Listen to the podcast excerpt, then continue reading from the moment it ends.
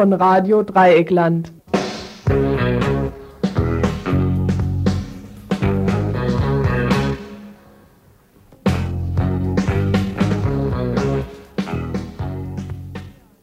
Ihr hört das Tagesinfo vom 15. April 1992. Ja, ein Tagesinfo von Radio Dreigland gibt's heute leider nicht. Ich begrüße euch trotzdem. Die einzige gültige Begründung dafür, dass es kein Tagesinfo gibt heute, ist die, dass uns die Leute fehlen, die hier ehrenamtliche Arbeit und Muse plus einen Tag ihrer kostbaren Zeit investieren, um ein RDL-Tagesinfo zuzubereiten. Wenn ihr Lust habt, euch mal an einem dieser Tagesinfos zu versuchen, die Gelegenheit ist günstig. Wir von der Inforedaktion bieten euch einen Workshop an, und zwar beginnt dieser Workshop am Donnerstag, den 23. April um 20 Uhr mit einem theoretisch informativen Teil, mit einer Einführung in die Arbeitsmittel und Arbeitsweisen der Inforedaktion. Und am Freitag, den 24. April, könnt ihr ab 16 Uhr bis um 20 Uhr etwa nach einer Einführung in die Studiotechnik bei einer Infosendung dieses Abends mitmachen. Der Workshop kostet nicht mehr als den Griff zum Telefonhörer.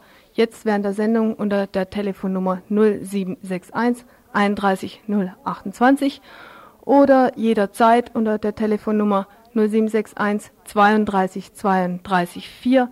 Da könnt ihr eigentlich jeden Tag von 11 bis 18 Uhr jemanden von der Inforedaktion erreichen oder zu anderen Zeiten auf dem Anrufbeantwortungsgerät eure Telefonnummer hinterlassen. Okay, und was gibt's nun in der folgenden Stunde zu hören? Eine eher hintergründige, nicht tagesaktuelle Presseschau zu den folgenden Themen. Die EG ist sich noch uneins über die Verordnung über neuartige Nahrung, insbesondere über gentechnisch veränderte Nahrungsmittel. Thema 2. Mit dem genetischen Fingerabdruck soll, sollen letzte Zweifel an der Identität des Dr. Josef Mengele beseitigt werden. Diese beiden Meldungen stammen aus, den, aus der neuesten Ausgabe des GIT, des Genethischen Informationsdienstes des Genethischen Netzwerkes Berlin. Weiter geht's dann mit einem Beitrag aus der Zeitschrift Atom aus der Ausgabe April-Mai, den die Bürgerinitiative Kernenergie zum geplanten bundesweiten Atommülllager in Greifswald schrieb. Dann hört ihr in einem Interview das Neueste über Radio Lora München. Lora München hat nämlich Ende März zum zweiten Mal einen Antrag auf eine eigene Frequenz gestellt. Flexibel in die Frauenarmut heißt ein Referat von Carola Möller über den Zusammenhang von Arbeitsmarkt und Frauenarmut dass sie am 2. April in Berlin bei einer Anhörung verantwortlicher Politiker und Politikerinnen aus, Bundes, aus Bund und Ländern zur sozialen Situation der Frau in Ostdeutschland hielt. Das Referat ist abgedruckt in der Zeitschrift Freitag. Im letzten Beitrag geht es nochmal um die Mobilisierung gegen den Welt Weltwirtschaftsgipfel in München, der vom 6. bis 8. Juli dort stattfinden wird. Wir verlesen das meiner Ansicht nach tatsächlich mobilisierende Schriftwerk des Arbeitskreises Weltwirtschaftsgipfel. Die Quellen werde ich nicht mehr, nicht mehr nennen, das, das habe ich jetzt getan. Kommen wir zum ersten Beitrag nach einer kurzen Musik. leider falsch eingelegt habe. Das kommt in der Hektik mal vor. So. Mm-hmm.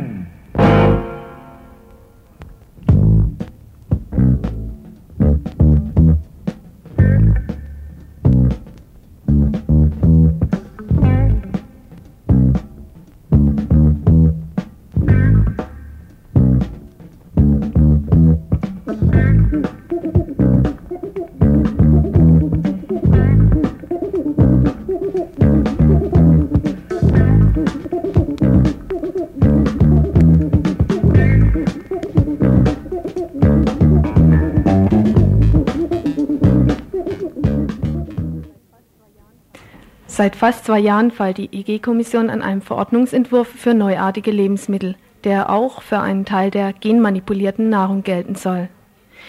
Was sind denn eigentlich neuartige Lebensmittel?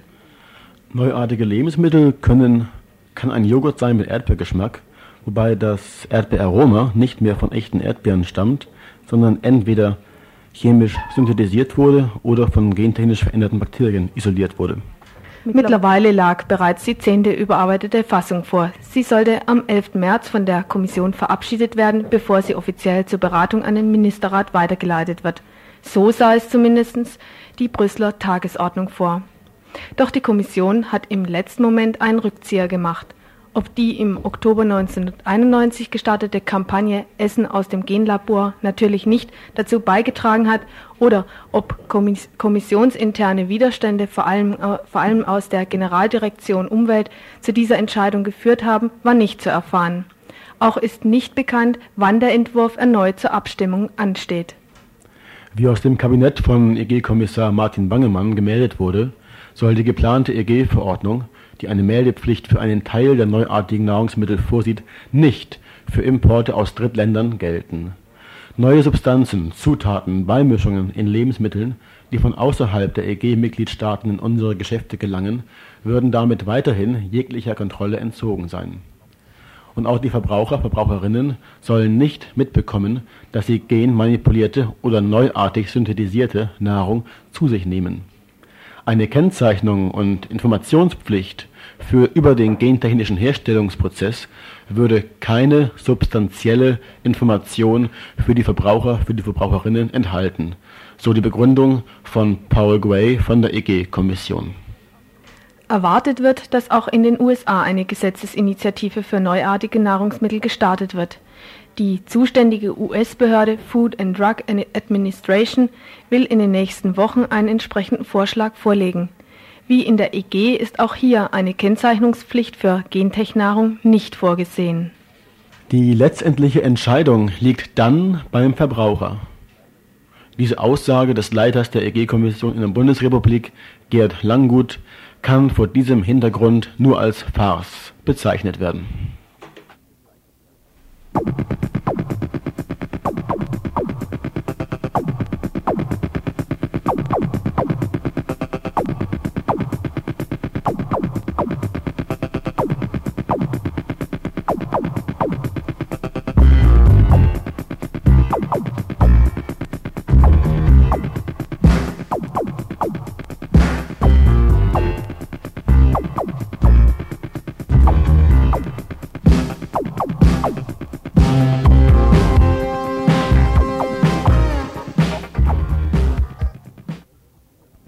Mit dem genetischen Fingerabdruck sollen die letzten Zweifel an der Identität des Todesengels von Auschwitz, dem Dr. Josef Mengele, beseitigt werden.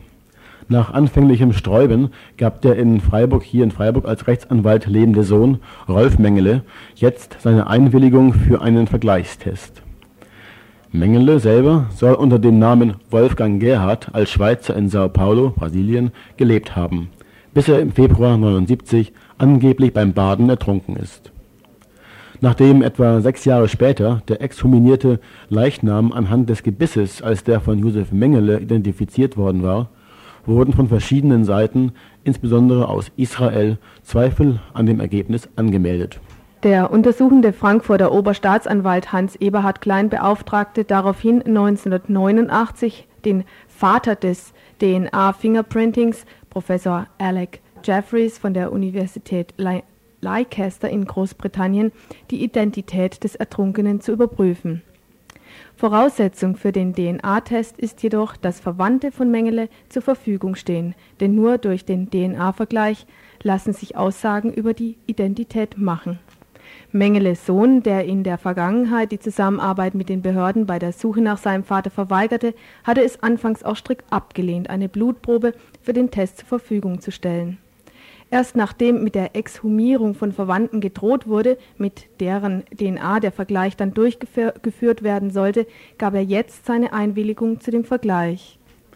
Eine endgültige Aufklärung dieses Falles wird es aber auch nur dann geben können, wenn eine Verwandtschaftsbeziehung zwischen dem Sohn Rolf Mengele und dem Ertrunkenen nachgewiesen werden kann sollte das Ergebnis negativ ausfallen, ist damit nicht ausgeschlossen, dass es sich bei dem Toten aus Sao Paulo um Josef Mengele handelt. Schon kleinste Verunreinigungen der DNA der Erbsubstanz des Toten mit bakterieller DNA können die Ergebnisse verfälschen. Und letztendlich besteht auch die Möglichkeit, dass Josef Mengele nicht der biologische Vater seines Sohnes Rolf ist.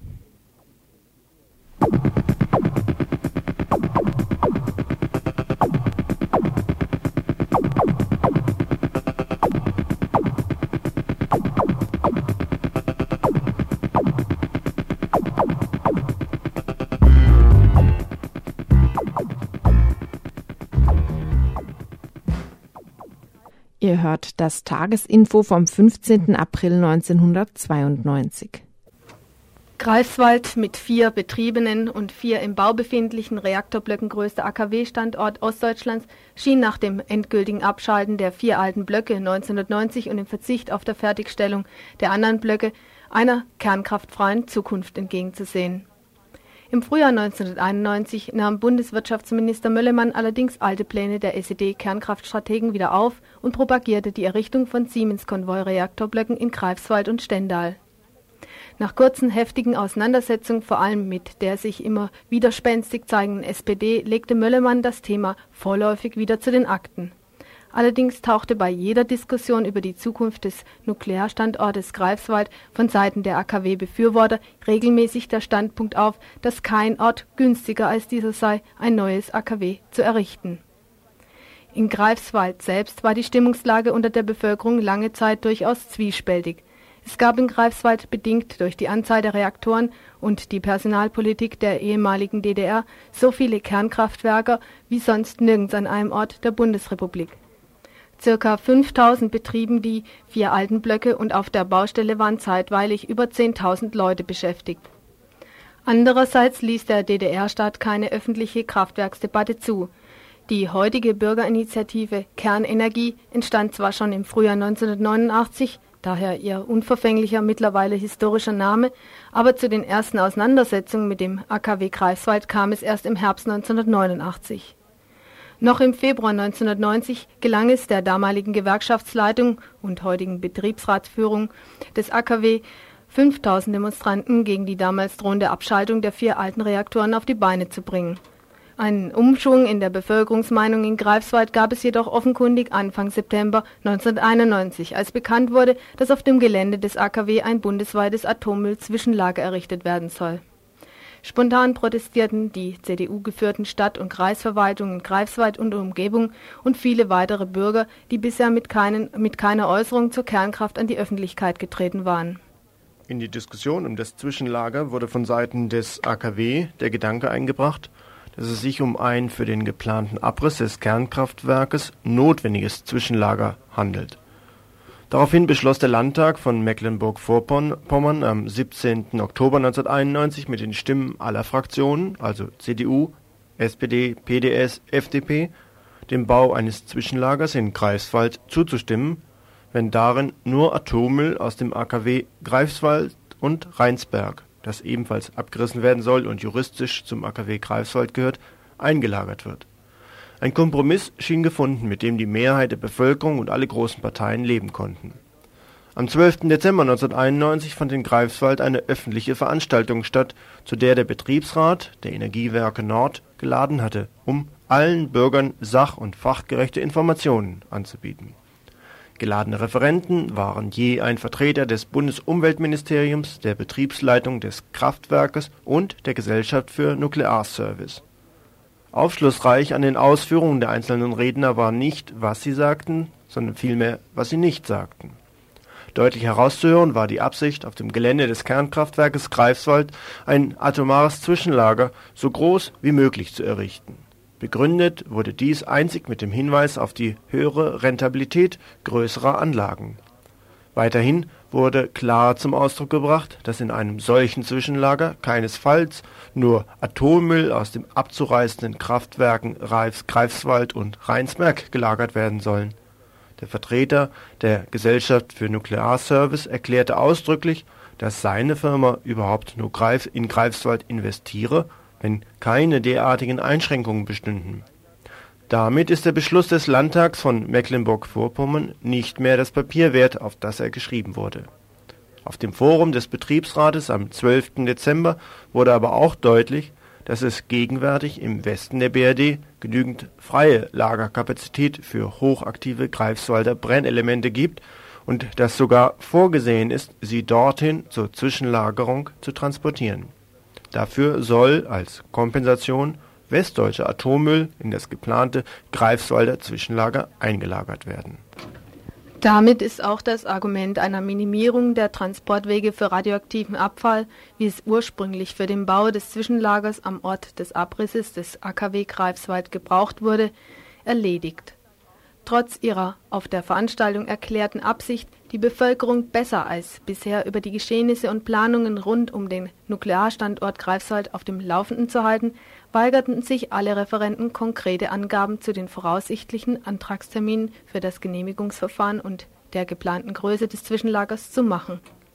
In einem Punkt wurde aber Klarheit geschaffen.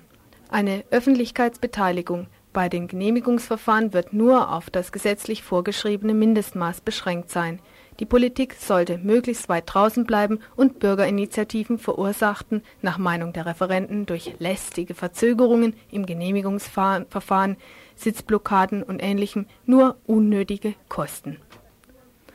Es bleibt zu konstatieren, dass sich die schlimmsten Befürchtungen hinsichtlich Sinn und Zweck des geplanten Zwischenlagers zu bestätigen scheinen das Lager ist keineswegs zum Abriss des AKW Greifswald notwendig, sondern soll die Lagerkapazität für gesamtdeutschen Atommüll vergrößern, um den Betreibern der Kernkraftwerke trotz eines noch mindestens mehrere Jahr, Jahrzehnte fehlenden Endlagers für hochradioaktive Brennelemente den Weiterbetrieb ihrer Anlagen zu sichern. Geplant ist das Zwischenlager auf dem Gelände des AKW Greifswald, weil hier durch die vorhandene Infrastruktur und die Sanierungszuschüsse der Treuhand letztendlich der Steuerzahler, mit geringen Kosten gerechnet wird und weil man immer noch davon ausgeht, dass ein derartiges Projekt sich politisch in den neuen Bundesländern leichter durchsetzen lässt als im Westen der BRD. Die Bürgerinitiative Kernenergie organisierte gemeinsam mit den Grünen und dem neuen Forum der Stadt nur wenige Tage nach Bekanntwerden der Pläne für das Atommüll-Zwischenlager eine Protestkundgebung, zu der einige hundert Greifswalder und Greifswalderinnen gekommen waren. Am 2. November 1991 fand in Greifswald die erste Anti-Kernkraft-Demonstration mit über 2000 Menschen statt. Redner auf der anschließenden Kundgebung waren unter anderem Greifswalder Bundestags und Landtagsabgeordnete der SPD. Von der Bürgerinitiative wurden in den letzten Monaten und Wochen eine Unterschriftensammlung durchgeführt. Es protestierten mit ihrer Unterschrift 8.639 Einwohner und Einwohnerinnen Mecklenburg-Vorpommerns und 2.131 weitere Bundesbürger und Bürgerinnen und 38 Mitglieder schwedischer Initiativgruppen. Insgesamt erhielten wir demnach mehr als 10.800 Unterschriften unter unseren Aufruf die Atomindustrie kann sich also schon auf höhere Beiträge als ursprünglich von ihr für die Kompensation der zusätzlichen Kosten durch Politiker, Bürgerinitiativen und anderes Nichtfachpersonal geplant einstellen, wenn sie einen Kosten-Nutzen-Voranschlag für ihre Ausbaupläne des Nuklearstandortes Greifswald macht wir als Bürgerinitiative baten und bitten alle Organisationen, Parteien, Initiativen, Vereine, kirchlichen Gremien und Bürger und Bürgerinnen, uns in unseren Auseinandersetzungen gegen die Pläne der Atomwirtschaft in Greifswald zu helfen. An unserer Aktionseinheit gegen das geplante Atommüll-Zwischenlager beteiligen sich inzwischen 54 Organisationen, darunter 45 aus Mecklenburg-Vorpommern und die schwedische Volkkampanjen mot Kernkraft-Kernwaffen. Diese Aktionseinheit soll zur Vorbereitung und Koordinierung von gemeinsamen Aktionen dienen, nicht jedoch zum Durchsetzen unserer Auffassung über die effektivsten Aktionsformen. Soweit also der, der Bericht des, ähm, der Bürgerinitiative Kernenergie e.V. zur Förderung alternativer Energiekonzepte nachzulesen in der neuesten Ausgabe der Zeitschrift Atom.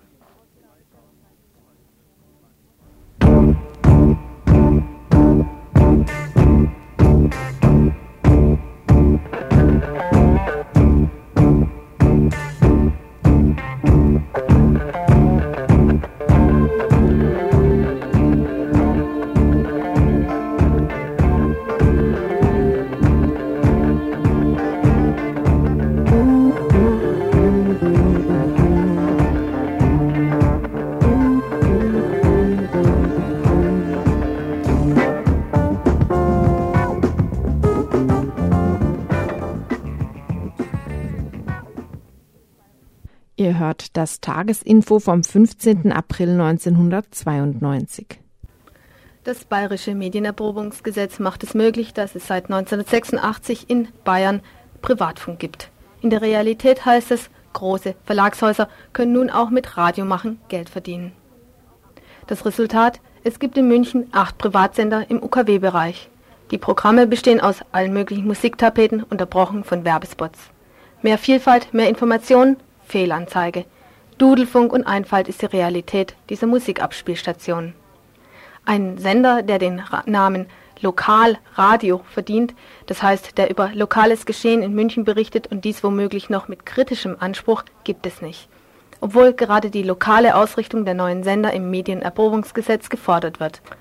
Dieses offensichtliche Defizit war der Anlass für die Gründung der Initiative Lora München.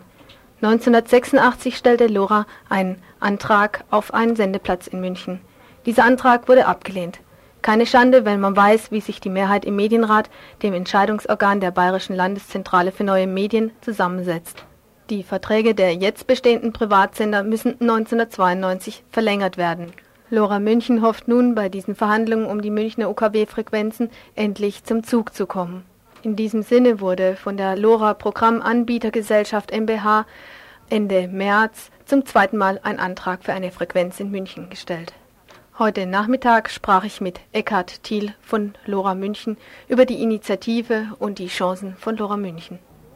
Ihr habt Ende März als LoRa Programmanbietergesellschaft mbH zum zweiten Mal einen Antrag für eine Frequenz in München gestellt. Was war denn der Anlass, gerade jetzt diesen Antrag zu stellen?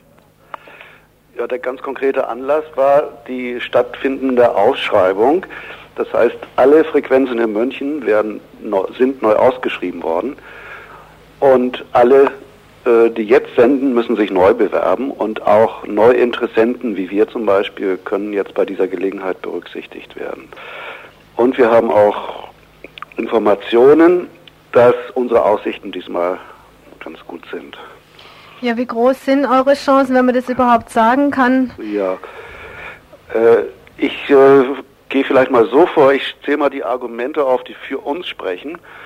Also das Argument zum Beispiel, dass die Stadt hinter so einem Projekt wie LoRa steht, sticht wohl, weil gerade die Stadt München hat bisher in Richtung Medien ziemliche Enthaltsamkeit geübt und hat sich gar nicht beteiligt. Und das hat allerdings diese Bayerische Landeszentrale für Medien gar nicht gepasst. Und äh, das hat sich insofern geändert, dass die hinter einem Bürgerradio, so wie Lora es will, sich stellen würde und auch sogar Räumlichkeit schon angeboten hat für den Fall, dass wir berücksichtigt werden. Dann als zweites Argument, die Bayerische Landeszentrale braucht eigentlich auch ein Alibi. Sie ist nach dem Mediengesetz verpflichtet, Vielfalt auf den Hörfunkfrequenzen herzustellen und das äh, ist ihr bisher eigentlich nicht gelungen. Deshalb wäre die Zulassung von einem Radio, wie wir es sind, äh, auch im Eigeninteresse der BLM ganz wichtig. Und äh, weiter, allein, dass wir fünf Jahre durchgestellt, äh, durchgehalten haben, wir haben ja schon einmal einen Antrag gestellt, 1986, das äh, wird wohl allgemein als Argument für uns auch gesehen. Dann haben wir eine durchaus positive Öffentlichkeit, auch bei den Zeitungen. Die Süddeutsche berichtet eher wohlwollend über uns in Abgrenzung zu diesen Dudelfunksendern, die es ja in München fast nur gibt. Mhm. Und das ist wohl das Hauptargument. Mhm. Du sagtest gerade, so ein Radio wie wir sind. Äh, was seid ihr für ein Radio? Kannst du es kurz beschreiben? Wie viele Leute seid ihr? Was, in welchen Räumlichkeiten arbeitet ihr bis jetzt und was soll euer Programm und eure Grundsätze sein?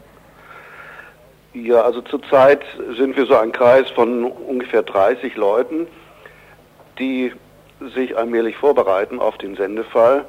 Organisiert sind wir so, wir haben einen, einen LoRa-Förderverein, der soll später auch die freiwilligen Hörerbeiträge sammeln und das Projekt unterstützen. Der Antragsteller bei uns ist eine GmbH, die Programmanbieter GmbH. Die ist presserechtlich verantwortlich für das Programm und auch gegenüber der BLM haftbar. Und äh, also das zur Organisation. Unser Konzept ist so ausgelegt, also wir haben im Grunde genommen drei Schwerpunkte. Einmal sagen wir Bürgerradio. Darunter verstehen wir, dass wir Sendegefäße anbieten, die gefüllt werden können von Initiativen, Gruppen, die in den Stadtteilen arbeiten und das öffentliche Leben auch in München mitgestalten. Das zweite ist Ausländerradio, das gibt es in München bisher auch noch nicht. Und das dritte ist lokale Berichterstattung, die auch nur, wenn in homöopathischen Dosen jetzt bei den anderen Sendern rüberkommt, also ganz konkret Berichte aus München. Also das sind unsere Schwerpunkte. Wir haben uns bewusst äh, bei der Musik zurückgehalten und bieten da zwar auch Spezialitäten an, die woanders nicht äh, gesendet werden, aber es finden zum Beispiel Hitparaden und äh, ähnliche Popgeschichten bei uns nicht statt. Also wir legen Schwerpunkt auf den Wortanteil in unserem Programm. Wie sieht's aus bei euch mit Werbung? Werdet ihr Werbung ins Programm mit reinnehmen? Ja, wir werden äh, modifiziert Werbung mit reinnehmen. Wir haben ja gemeinsam mit dem Altop, Altop Verlag einen Antrag gestellt auf acht Stunden und äh, dieser Altop Verlag äh, gibt das alternative Branchenbuch heraus. Und in diesem Zusammenhang haben wir natürlich einen, auch einen speziellen Kundenkreis. Also wir gehen davon aus, dass wir nicht Konkurrenz zu den anderen Radios sind, sondern dass wir unseren Kundenkreis mitbringen, auch in der Werbung. Ja, wie wird es jetzt dann weitergehen in Zukunft? Wann wird, wird entschieden, ob dieser Antrag bewilligt wird?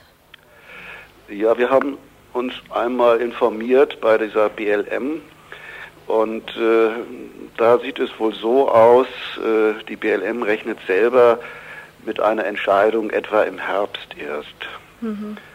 Und äh, bis dahin müssen wir leider noch im Ungewissen bleiben.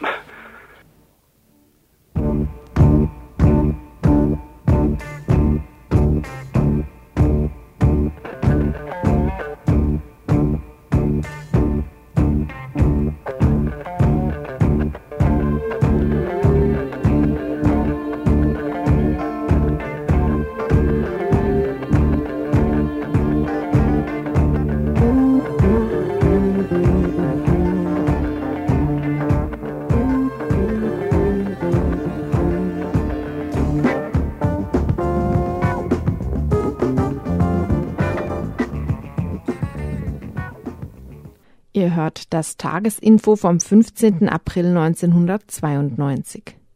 Am 2. April fand im Roten Rathaus Berlin eine Anhörung verantwortlicher Politiker und Politikerinnen aus Bund und Ländern zur sozialen Situation der Frau in Ostdeutschland statt. Die Veranstaltung war bereits im Februar mit breiter Unterstützung von Frauen aus Parteien, Gewerkschaften und Verbänden vorbereitet worden. Carola Möller hielt das im Folgenden gekürzt dokumentierte Einführungsreferat über den Zusammenhang von Arbeitsmarkt und Frauenarmut.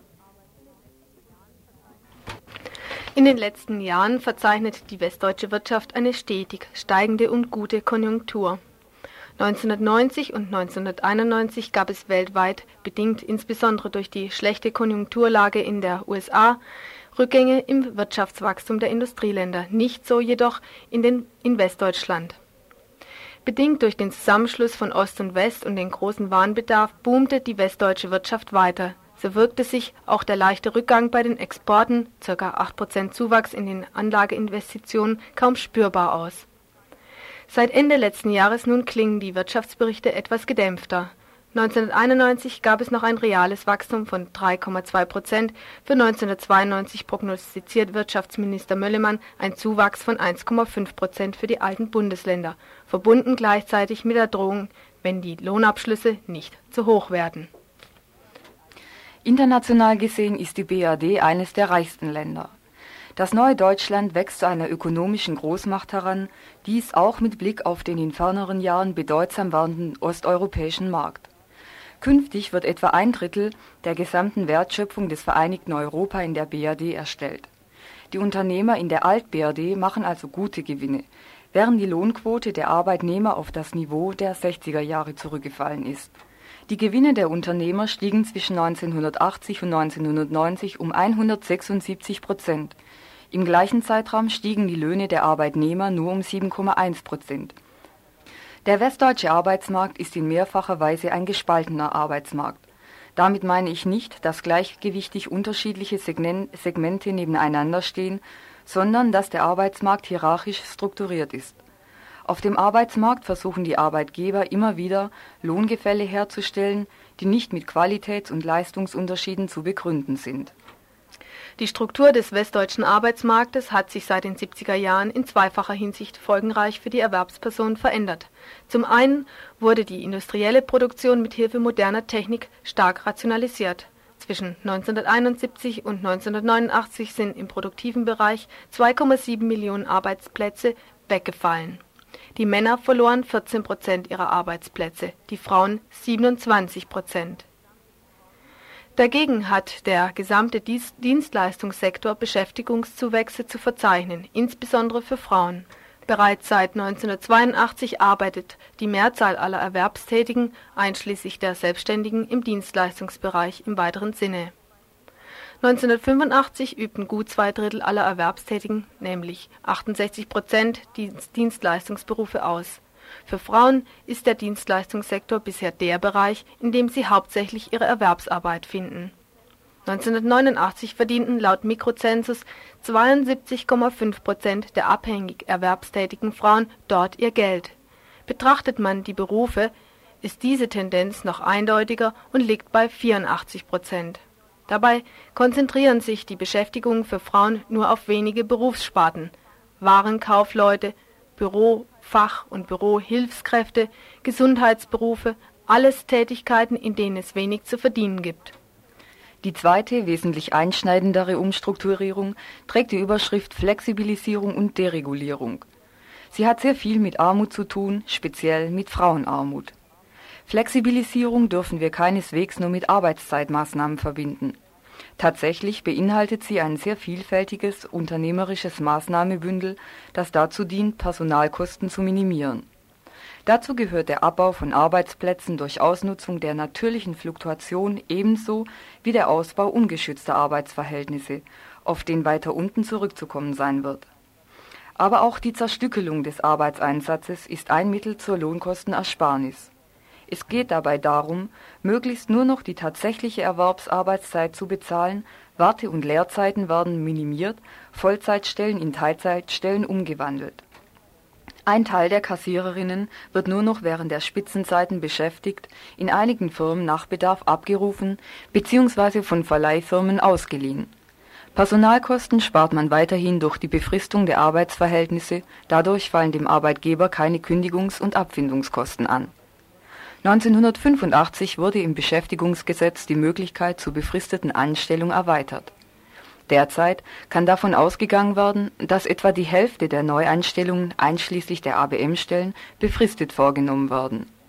Nachgewiesenermaßen haben befristet Beschäftigte ein unterdurchschnittliches Einkommen. Lohnkosten lassen sich darüber hinaus durch die Verjüngung des Personals, dem man weniger bezahlen muss, und die Nutzung der kostenlosen Arbeitskräfte aus dem zweiten Arbeitsmarkt senken damit sind gemeint ABM, Zivildienstleistende, arbeitsverpflichtete Sozialhilfeempfängerinnen. Unter der Überschrift Ungeschützte Arbeitsverhältnisse und Teilzeitarbeit schreibt Carola Möller unter ungeschützten Arbeitsverhältnissen sind Arbeitsverhältnisse zu verstehen, die entweder nicht auf Dauer angelegt oder nicht in die Sozialversicherung oder branchenüblichen Tarife eingebunden sind oder kein existenzsicherndes Einkommen jetzt und im Alter gewährleisten. Trifft nur eines der vier Kriterien zu, handelt es sich um ein ungeschütztes Arbeitsverhältnis. In einer Untersuchung 1985-86 im Dienstleistungssektor Kölns haben wir Informationen über ca. 30.000 Arbeitsverhältnisse auswerten können. Genau die Hälfte der 30.000 Beschäftigten arbeiten in ungeschützten Arbeitsverhältnissen. Davon waren fast drei Viertel der Frauenarbeitsplätze betroffen Gerade der Dienstleistungssektor ist prädestiniert für flexibilisierte Arbeitsverhältnisse und ungeschützte Arbeit ist im Dienstleistungsbereich eben keine den üblichen Betriebsablauf ergänzende Arbeitsform, sondern die den Betrieb tragende. Aber auch Vollzeitarbeit kann ein ungeschütztes Arbeitsverhältnis sein. Der Mikrozensus von 89 weist aus, Dass 44 Prozent der Frauen in den alten Bundesländern, die im Dienstleistungsbereich wöchentlich normalerweise 40 Stunden und mehr arbeiten, nach eigenen Angaben höchstens bis zu 1400 Mark Nettoeinnahmen im Monat zur Verfügung haben, also kein existenzsicherndes Einkommen erzielen. Am ungesichertsten sind alle Formen der Teilzeitarbeit. Hier wird durchgängig davon ausgegangen, dass das Erwerbseinkommen nicht zur eigenständigen Existenzsicherung reicht, geschweige denn eine Alterssicherung gewährleistet. Wer nur zehn Jahre innerhalb eines 40-jährigen kontinuierlichen Berufslebens Teilzeitarbeit macht und in einem typischen Frauenberuf beschäftigt ist, erzielt eine Rente, die sich auf Sozialhilfeniveau befindet. Teilzeitarbeit hat neben dem mangelhaften Einkommen aber noch mehr Nachteile. Es wird von einer Teilzeitkraft eine höhere Arbeitsintensität erwartet, Sie kann fast nie an Qualifikationsmaßnahmen teilnehmen, steigt selten auf und ein Übergang auf Vollzeitarbeit ist selten oder gar nicht möglich. Das Risiko, erwerbslos zu werden, ist deutlich höher. So verlocken Teilzeitangebote manchmal gerade für Frauen, die einen Haushalt zu versorgen haben, sein mögen, leisten können sich die Teilzeitarbeit eigentlich nur die gut verdienenden Frauen. Bisher wurde nur die eine Hälfte der gesamtgesellschaftlichen Arbeit betrachtet, die Erwerbsarbeit. Die andere Hälfte besteht aber aus unbezahlter Arbeit, die eine wesentliche Ursache der Frauenarmut ist, die Hausarbeit, der Betreuung von Kindern, Kranken und Alten, der täglichen Regeneration und zum Teil auch der Qualifikation der Arbeitskraft. Arbeit also, ohne die die Erwerbsarbeit gar nicht möglich wäre. Wesentliche Teile des sozialen Sicherungssystems, nämlich die Unterstützung bei Arbeitslosigkeit und vor allem die Sicherung der Existenz im Alter, sind gekoppelt an nur die Hälfte der gesellschaftlichen Arbeit, die Erwerbsarbeit, und abhängig vom realen Einkommen. Nur auf Sozialhilfe haben alle Personen, die ihre Bedürftigkeit nachweisen, Anspruch die Untersuchungen über die Verteilung der gesamtgesellschaftlichen Arbeit auf Männer und Frauen hingegen kommen alle zum Ergebnis, dass der Anteil der Männer an der unbezahlten Arbeit ca. 10 Prozent beträgt. Die unbezahlte Arbeit wird heute also immer noch, von seltenen Fällen abgesehen, fast überwiegend von den Frauen geleistet das heißt erstens, dass sie sehr viel mehr als Männer arbeiten und zweitens dem Arbeitsmarkt in bestimmten Lebensphasen nur begrenzt zur Verfügung stehen, also prädestiniert sind für die flexibilisierten, ungeschützten Arbeitsverhältnisse, für die Teilzeitarbeit, die Abrufbeschäftigung, die Saisonarbeit, die Heimarbeit. Die Folgen dieser patriarchal gestalteten Arbeitsteilung, der Kapitalismus ist nicht der Urheber dieser Arbeitsteilung, wohl aber der Nutznießer, sind im Hinblick auf die eigenständige Existenzsicherung von Frauen katastrophal. Wird Frau erwerbslos, so bekam sie 89 im Durchschnitt 845 Mark Arbeitslosengeld. Ein Mann dagegen 54 Prozent mehr. Von den Frauen, die neu in die Arbeitslosigkeit geschickt werden, hatten 1988 in unserer Hessenstudie bereits 43 Prozent überhaupt keinen Anspruch mehr auf Arbeitslosenunterstützung eine Folge der häufig nur kurzzeitigen Arbeitsverhältnisse. Derzeit erzielen in Westdeutschland 90 Prozent der Frauen im Alter eine Eigenrente von maximal 1500 Mark monatlich. Mehr als die Hälfte dieser Rentnerinnen kommen höchstens auf 600 Mark Eigenrente. Um die Armut zu minimieren bzw. abzuschaffen, muss die gesamtgesellschaftliche Arbeit neu gedacht und gestaltet werden. Das ist ein politisches Langzeitprogramm. Aber wir müssen Maßstäbe entwickeln, an denen wir unsere kurzfristigen Forderungen messen können. Neugestaltung der Arbeit hieße, dass der derzeitigen, derzeitigen Gesamtarbeit die zur Bedarfsdeckung notwendige und wünschenswerte Arbeit gegenübergestellt und die bezahlte und unbezahlte Arbeit in ein neues und sichtbares Verhältnis gesetzt wird auch in meiner gesellschaftlichen Utopie wird es unbezahlte Arbeit geben, aber es muss gesichert sein, dass die Summe aus bezahlter und unbezahlter Arbeit die Existenz eigenständig sichert. Das lenkt den Blick auf die Arbeitsteilung.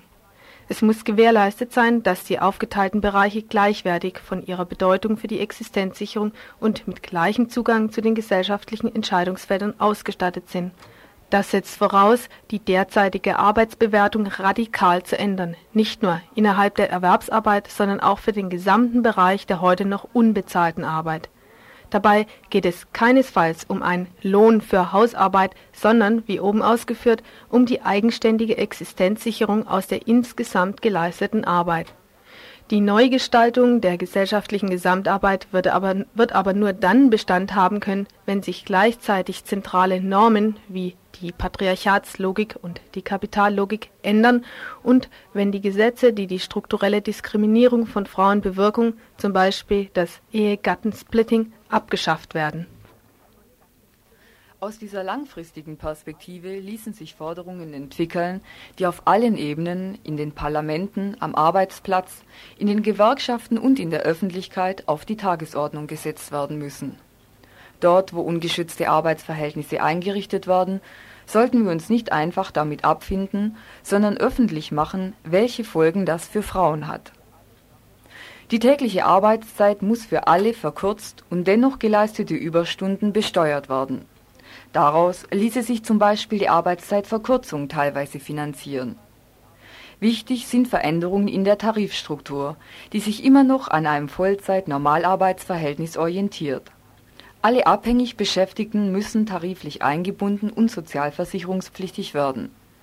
Der selbst vom Europäischen Rat geforderte Mindestlohn von 68 Prozent eines durchschnittlichen Ernährerlohnes könnte eine Eckmarke bei den Überlegungen zum garantierten Mindesteinkommen sein aber diese finanzielle Mindestsicherung muss abgekoppelt werden von einem tatsächlich bestehenden Lohnarbeitsverhältnis. Derzeit profitieren die Unternehmer von den billigen Frauenlöhnen und die Kommunen zahlen aus den Steuergeldern die Soziallasten. Um Frauen überhaupt den Zugang zu einer existenzsichernden Erwerbsarbeit zu ermöglichen, bedarf es zahlreicher infrastruktureller Maßnahmen, zum Beispiel die flächendeckende Versorgung mit Kinder-, Kranken-, Alteneinrichtungen usw. Der Forderungskatalog ließe sich sicher erweitern. Wichtig ist aber, dass die Forderungen nicht als Einzelforderungen aufgestellt werden, sondern nur als Paketmaßnahmen greifen, die alle Ebenen der bezahlten und unbezahlten Arbeit, die Infrastruktur und die Gesetze gleichzeitig betreffen. Ihr hört das Tagesinfo vom 15. April 1992.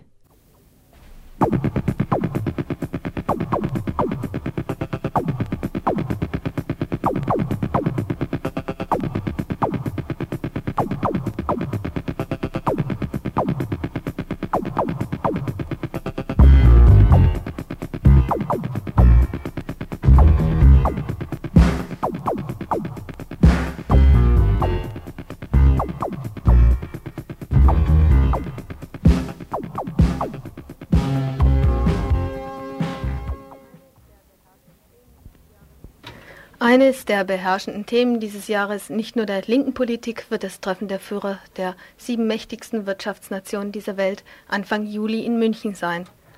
Alle sieben Jahre findet diese einzigartige Provokation linken Denkens und Handelns auf deutschem Boden statt. Während die Welt täglich und immer offensichtlicher der ökologischen Katastrophe entgegengeht und nach wie vor jeden Tag Zehntausende Menschen Hunger sterben, treffen sich in München die Mächtigen, nicht um diese Probleme in den Griff zu bekommen, sondern um die Pfade der imperialistischen Politik und Gewinnmaximierung abzustecken. Die Ausplünderung der ökologischen und menschlichen Ressource, Ressourcen stehen weiter auf dem Programm. Es ist das dritte Mal nach Bonn, dem Weltwirtschaftsgipfel 1985 und Berlin, der IWF-Tagung 1988, dass die Mächtigen dieser Welt, der hiesigen Linken, sozusagen ihre Aufwartung machen Schon 1985 als auch 1988 konnte das alternative bis linke Spektrum erfolgreich mobilisieren. Auch dieses Jahr mobilisieren verschiedene linke und feministische Gruppen gegen den Weltwirtschaftsgipfel. Der AK Weltwirtschaftsgipfel verfasste, was derzeit schwierig zu sein scheint, ein mobilisierendes Flugblatt, das wir hiermit dokumentieren wenn sich die Regierenden der sieben wirtschaftlich reichsten und politisch mächtigsten Industrienationen der Welt, wenn sich die Chefs der BRD, der USA, von Kanada, Japan, Frankreich, Großbritannien und Italien als Handlanger der Konzerne und Banken im Juli hier in München treffen, nennen sie dieses Zusammenkommen zwar mittlerweile nur noch Wirtschaftsgipfel. Gleichzeitig wird aber doch wie immer der Fortbestand und die Ausweitung ihrer Herrschaft über die Menschen auf der ganzen Welt der zentrale Punkt sein, um den sich ihre Absprachen, aber auch die Auseinandersetzungen drehen werden.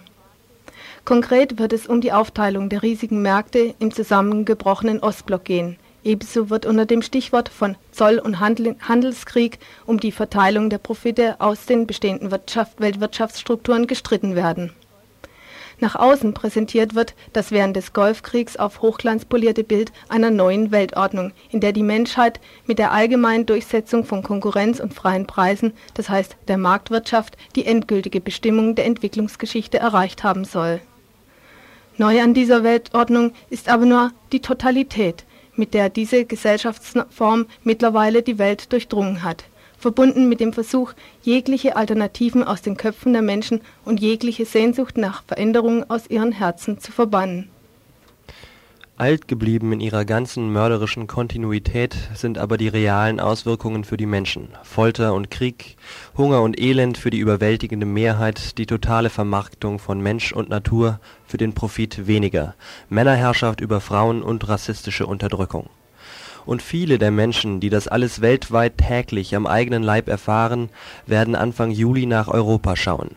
Nicht um den Erklärungen der sieben Staatschefs zu lauschen, deren Heuchelei und Zynismus sie nur zu gut kennen, sie werden vielmehr darauf schauen, ob sich hier in den Metropolen Menschen gegen diese Manifestation herrschender Politik stellen und wir gehen nach wie vor davon aus, dass es auch hier Menschen gibt, die sich gegen diese Herrschaftsstrukturen auf verschiedenste Weise wehren und die nach wie vor gemeinsam mit anderen grundsätzliche Veränderungen wollen.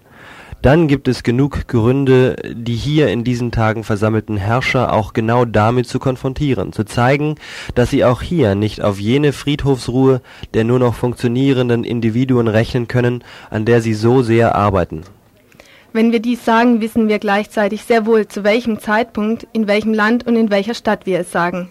Zu einer Zeit, in der Diskussionen und Kämpfe für grundsätzliche gesellschaftliche Veränderungen so wenig eine Rolle spielen wie selten zuvor. Zu einer Zeit, in der gleichzeitig die Widersprüche zwischen überall zur Schau gestellten Reichtum und kaschierter Verelendung nicht eindeutig weniger geworden sind. Widersprüche, die sich in dieser immer weiter auseinandergetriebenen, individualisierten Gesellschaft vielmehr in Verzweiflung, selbstzerstörerischer Betäubung oder nur noch gewalttätigen Beziehungen zu anderen Menschen ausdrücken. Wir sagen dies in einem Land, über dessen Großmachtansprüche nach außen und dessen Rassismus im Inneren wir heute schon gehört haben – und, und wir sagen es in einer Stadt, die als bayerische Hightech-Metropole für diese Vorstellung einer nach innen mit allen Mitteln befriedeten und nach allen Ecken und Enden doch so gewalttätigen Gesellschaft immer eine Vorreiterrolle hatte und hat. Die sind die Voraussetzung und es sind die Realitäten, mit denen wir alle tagtäglich konfrontiert sind. Und wer wüsste nicht, wie schwer das alle, alles gerade in dieser Alltäglichkeit wiegt, wie nahe und wie häufig Resignation oder Zynismus sind. Wenn wir in dieser Situation nicht ohnmächtig auf das Bild des übermächtigen und jetzt weltweit siegenden Kapitalismus starren wollen, heißt das vor allem auch, die eigenen Fehler zu sehen. Heißt es, das innere Scheitern aller Versuche von grundsätzlicher Veränderung anzuerkennen, aber genauso die Erfahrung dieser Kämpfe nicht wegzuwerfen, sondern darauf aufzubauen. Und es heißt vor allem, in der Gemeinsamkeit von Handeln und Überlegen neue Vorstellungen einer Strategie der Befreiung zu entwickeln. Konkret, wenn hier in der BRD alle Gruppierungen und Strömungen, ob autonome und Anti-AKW-Bewegungen, ob RAF, revolutionäre Zellen und K-Gruppen, wenn wirklich alle an Grenzen gestoßen sind, dann auch deshalb, weil unter Patriarchat immer noch die Frauenfrage verstanden wird weil auch dort, wo es sich zumindest theoretisch durchgesetzt hat, dass es um eine dass es um ein Gewaltverhältnis von Männern über Frauen geht und damit zentral um das Aufgeben von Männerkumpanei und Privilegien, um eine grundsätzliche Veränderung von uns Männern. Weil überall dort der Begriff davon fehlt und von der Praxis ganz zu schweigen, das Patriarchat mehr ist als das Verhältnis zwischen einer Frau und einem Mann oder, und das ist ein Erkenntnisfortschritt, das Verhältnis zwischen Männern das heißt, dass diese konkreten Verhältnisse Ausdruck einer grundsätzlichen Struktur sind, die die ganze Gesellschaft durchzieht, die das Verhältnis der Menschen zu ihrem Körper ebenso prägt wie das Verhältnis zur Natur einer Struktur, in der sich der Mythos des unabhängigen, freien Einzelmenschen entwickelt hat, der sich in den Isolationszellen der Wohnbunker ebenso ausdrückt wie in den Isolationszellen der Kneste und Psychiatrien, in der Sprachlosigkeit der täglichen Fernsehdröhnung ebenso wie in der Sprachlosigkeit der täglichen U-Bahn-Fahrt. Ein bezeichnendes Beispiel dafür ist die tragende Rolle, die die Pornografie bei dem Einzug des Goldenen Westens in die DDR nach der Maueröffnung gespielt hat.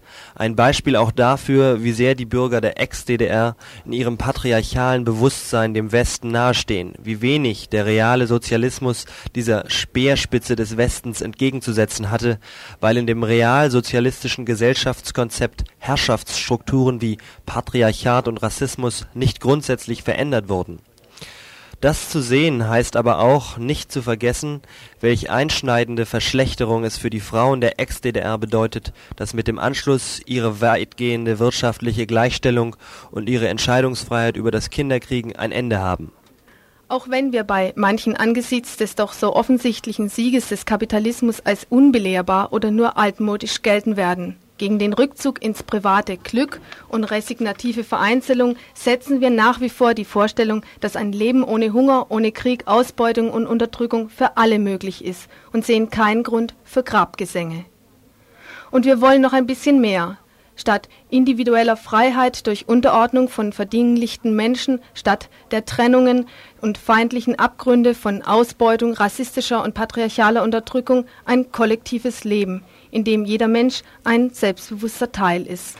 Wir wollen Verhältnisse, in denen alle Menschen ihre Anlagen, Fähigkeiten, Sinne und Bedürfnisse und das ohne Raubbau an den natürlichen Lebensgrundlagen umfassend entwickeln können. Verhältnisse schließlich, die niemanden über den Kopf wachsen, die die Formulierung und Verwirklichung gemeinsamer Ziele auch möglich machen. Und da wir alle von den bestehenden Strukturen geprägt sind, braucht, Kampf, braucht unser Kampf immer beides und gleichzeitig den Aufbau von solidarischen Beziehungen unter uns, die Wiederaneignung unserer Köpfe und Herzen und den Kampf gegen die herrschenden Machtstrukturen. Von diesen Grundlagen und auch von der Geschichte und den Erfahrungen linker Opposition in der BRD und weltweit ausgehend wollen wir die Auseinandersetzung über Ziele und eine Praxis gesellschaftlicher Veränderung. Teil dieser Geschichte und damit Teil dieser Auseinandersetzung sind die politischen Gefangenen. Überall auf der Welt werden die Gegnerinnen der bestehenden Ordnung verfolgt, eingeknastet, gefoltert und getötet. Deutschland ist international berüchtigt für die Behandlung von politischen Gefangenen. Seit über 20 Jahren werden Gefangene in Isolation und unter Sonderhaftbedingungen gefangen gehalten mit dem Ziel, ihre politische Identität zu vernichten Deutsche Kneste, Polizeiausrüstung und Gesetze zum Schutz der bestehenden Ordnung sind florierende Exportartikel weit über die Grenzen Europas hinaus. Stammheim ist steingewordene Wirklichkeit in den Wüsten Perus und in Kurdistan. In Deutschland trainierte Polizisten aus Guatemala jagen mit deutscher Ausrüstung Guerilla und Bevölkerung. Der Gesinnungsparagraf 129a droht, europäische Rechtsnorm zu werden die politischen Gefangenen haben sich nicht brechen lassen. Sie haben sich in ihrem über 20-jährigen Kampf als politisches Kollektiv durchgesetzt. Das Isolationsprogramm ist gescheitert. Die Konsequenz daraus kann nur sein, die Gefangenen müssen raus, und zwar alle und ohne Bedingungen. Eine Diskussion und eine Praxis um gesellschaftliche Veränderung kann nur eine internationale sein. Das bedeutet das Jahr 1992 für uns nicht Jubelfeiern über den Beginn der sogenannten Zivilisierung der außereuropäischen Welt, die allein in den ersten Jahrzehnten Millionen von Menschen den Tod brachte, sondern mit Menschen Erfahrungen auszutauschen, die wissen, was 500 Jahre Kolonialismus, 500 Jahre Kapitalismus, vor allem auch 500 Jahre Widerstand bedeuten. Diese Ansätze sind uns wichtig und sollten ein Teil der Mobilisierung gegen den Weltwirtschaftsgipfel hier in München sein. Denn Fragen und Diskussionen lassen sich nicht nur in Hörsälen behandeln, sondern können nur voranbringen, wenn sie auch Teil einer politischen Praxis sind, Teil einer Politik, die diese mörderische Ordnung demaskiert und ihr den Widerstand von unten entgegensetzt. Die Herrschenden haben immer mit einer Opposition zu rechnen, denn sie wird durch deren eigene Unmenschlichkeit immer wieder hervorgebracht. Eine Opposition, die auf einer langen Geschichte des Widerstands aufbauen kann. Allen, denen dies und andere von uns aufgeführte Punkte wichtig sind, rufen wir auf, sich an der Mobilisierung gegen den WWG in München zu beteiligen, sowohl von einem breiten Münchner Bündnis als auch von verschiedenen bundesweiten Zusammenschlüssen sind geplant. Eine Großdemonstration am Samstag, den 4.7., soll schon vor dem offiziellen Beginn auf den Straßen Münchens unsere Kritik aber auch unsere Wut manifestieren und die offiziellen Gäste Kohls damit konfrontieren. Ein mehrtägiger Gegenkongress soll eine inhaltliche Bestandsaufnahme der herrschenden Verhältnisse und eine internationale Diskussion um Widerstand und Befreiung ermöglichen. Aktionstage während des eigentlichen Gipfels sollen spezifischer die verschiedenen Aspekte von Herrschaft, Unterdrückung und Befreiung zum Ausdruck bringen und das Bild hier in München anders prägen, als dies von den Repräsentanten eines schönen und ruhigen Deutschlands geplant wird am 8. und 9. Mai Aktionen und bundesweite Demonstrationen gegen den G7-Minigipfel in Münster, bei dem das Münchner Treffen vorbereitet werden soll. Soweit also das Mobilisierungsflugblatt von dem Arbeitskreis Weltwirtschaftsgipfel. Ihr hört das Tagesinfo vom 15. April 1992.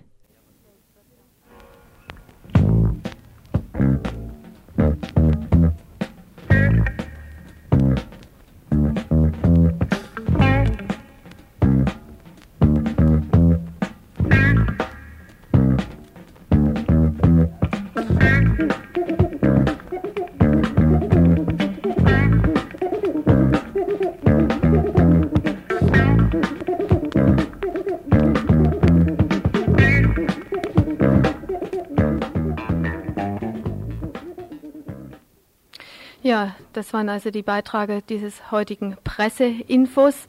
Kommen wir zu den Veranstaltungshinweisen. Ein Veranstaltungshinweis für heute, das ist nämlich ein Film. Der Film heißt Un Amour à Paris, äh, läuft im kommunalen Kino.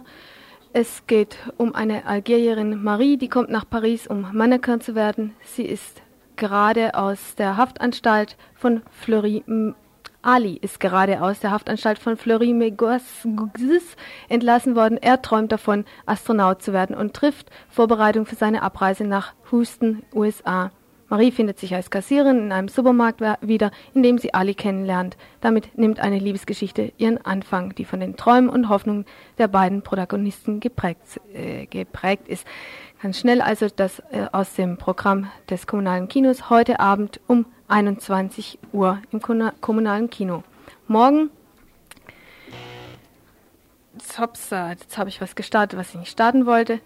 Morgen ähm, findet um 19 Uhr im Strandcafé auf dem Kredergelände in der Adlerstraße 12 das Vorbereitungsplenum für die Organisierung der, des antirassistischen Selbstschutzes am Ostermontag, 20.04., das ist der Hitler-Geburtstag, statt. Also morgen im Strandcafé um 20 Uhr und es gibt dort dann auch eine Volksküche, das heißt was zu essen.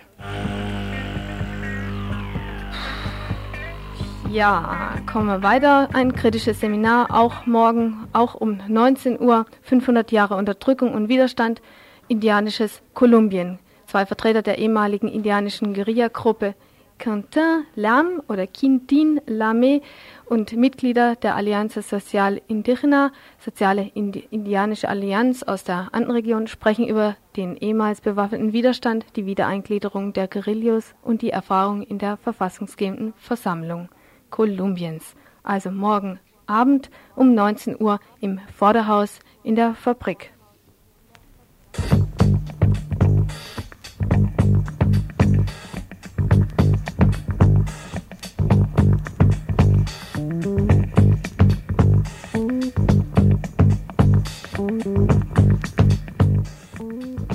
Ja, weil ich noch ein bisschen Zeit gekriegt habe, will ich noch mal darauf hinweisen auf den Workshop der Inforedaktion. Der findet, wie ich schon anfangs gesagt habe, am Donnerstag und Freitag, den 23. und 24. April statt. Am Donnerstag beginnt er um 20 Uhr, geht wahrscheinlich bis um 22 Uhr. Dort könnt ihr ein bisschen was erfahren über die Arbeitsmittel und Arbeitsweisen der Inforedaktion. Am Freitag, den 24. 24. April, findet der praktische produktive Teil 2 statt von 16 bis etwa 20 Uhr. Ihr werdet in die, äh, in die Studiotechnik eingeführt und könnt mitarbeiten an einer Infosendung, und zwar an der Infosendung dieses Freitags. Das Ganze kostet gar nichts und ihr könnt euch voranmelden und zwar entweder unter der Telefonnummer 32 32 4, also 0761 32 32 4 das ist das Infobüro oder hier auch im Studio 31028.